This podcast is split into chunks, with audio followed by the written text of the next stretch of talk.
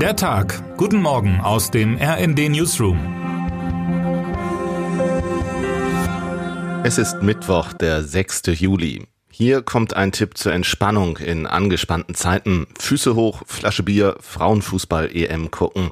ARD und ZDF übertragen alles live. Zum Auftakt treten heute Abend England und Österreich gegeneinander an. Die deutschen Frauen sind am Freitag dran. Um 21 Uhr geht es gegen Dänemark. Kicken Deutschlands Fußballfrauen Land und Leute in Richtung von etwas mehr sommerlicher Fröhlichkeit in den nächsten Tagen?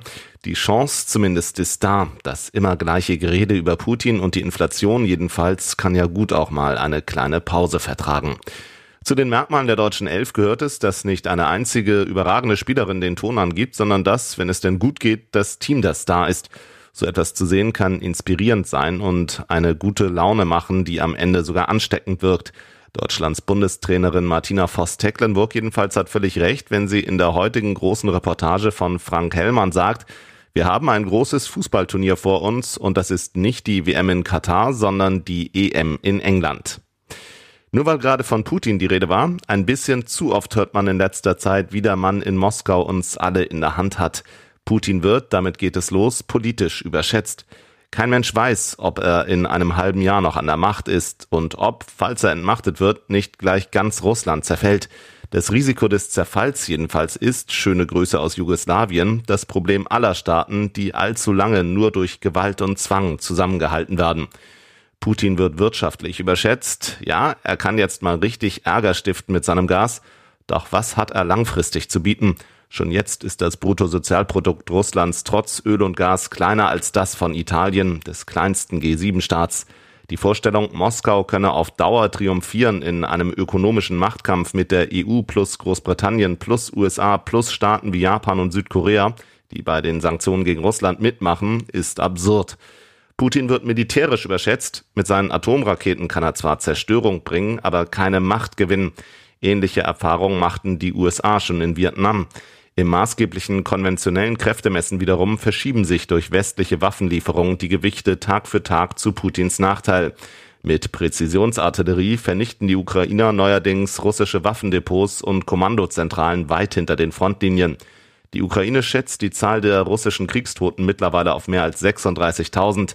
Man könnte die Zahl halbieren, man hätte immer noch viel mehr Tote, als sie die Sowjetunion in neun Jahren Afghanistan-Krieg zählte. Würde wirklich alles nach Plan laufen, wie der Kreml sagt, müsste Putin jetzt nicht hinter den Kulissen auf eine extrem unansehnliche Methode zurückgreifen, wie wir heute in einem Exklusivbericht darstellen. Russland hat in diesen Tagen begonnen, Strafgefangene für Fronteinsätze zu rekrutieren. Die Häftlinge sollen an riskanten Militäraktionen in der Ukraine teilnehmen und bei der Minenräumung helfen. Ihnen wird die Aufhebung ihres Strafurteils versprochen. Von vornherein aber wird ihnen offen gesagt, dass sie keine Dokumente, Abzeichen oder Erkennungsmarken bekommen werden und dass im Falle ihres Todes an der Front ihre Leichen nicht an ihre Angehörigen übergeben werden. Einmal mehr zeigt Putin mit dieser Aktion seine Unmenschlichkeit, aber er zeigt zugleich auch etwas, das wir im Westen zu selten beleuchten, seine Schwäche. Der angeblich so starke Mann in Moskau ist in Bedrängnis. Termine des Tages. In Straßburg stimmt das Europaparlament heute um 12 Uhr über einen Rechtsakt ab, mit dem Atomkraft und Gas vorläufig als klimafreundliche Investitionen eingestuft werden sollen.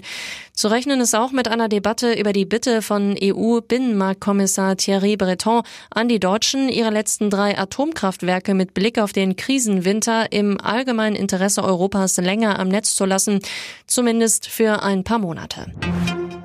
US-Präsident Joe Biden hält heute in Ohio eine wichtige Rede zur künftigen Wirtschaftspolitik in Zeiten der Inflation und des Krieges in Europa.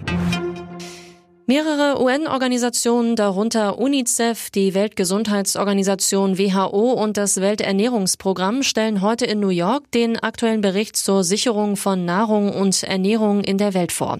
Der Report geht auch auf die Auswirkungen des Krieges in der Ukraine ein. Wer heute wichtig wird. Außenministerin Annalena Baerbock beginnt heute eine mehrtägige Asienreise. Abflug ist um 17 Uhr.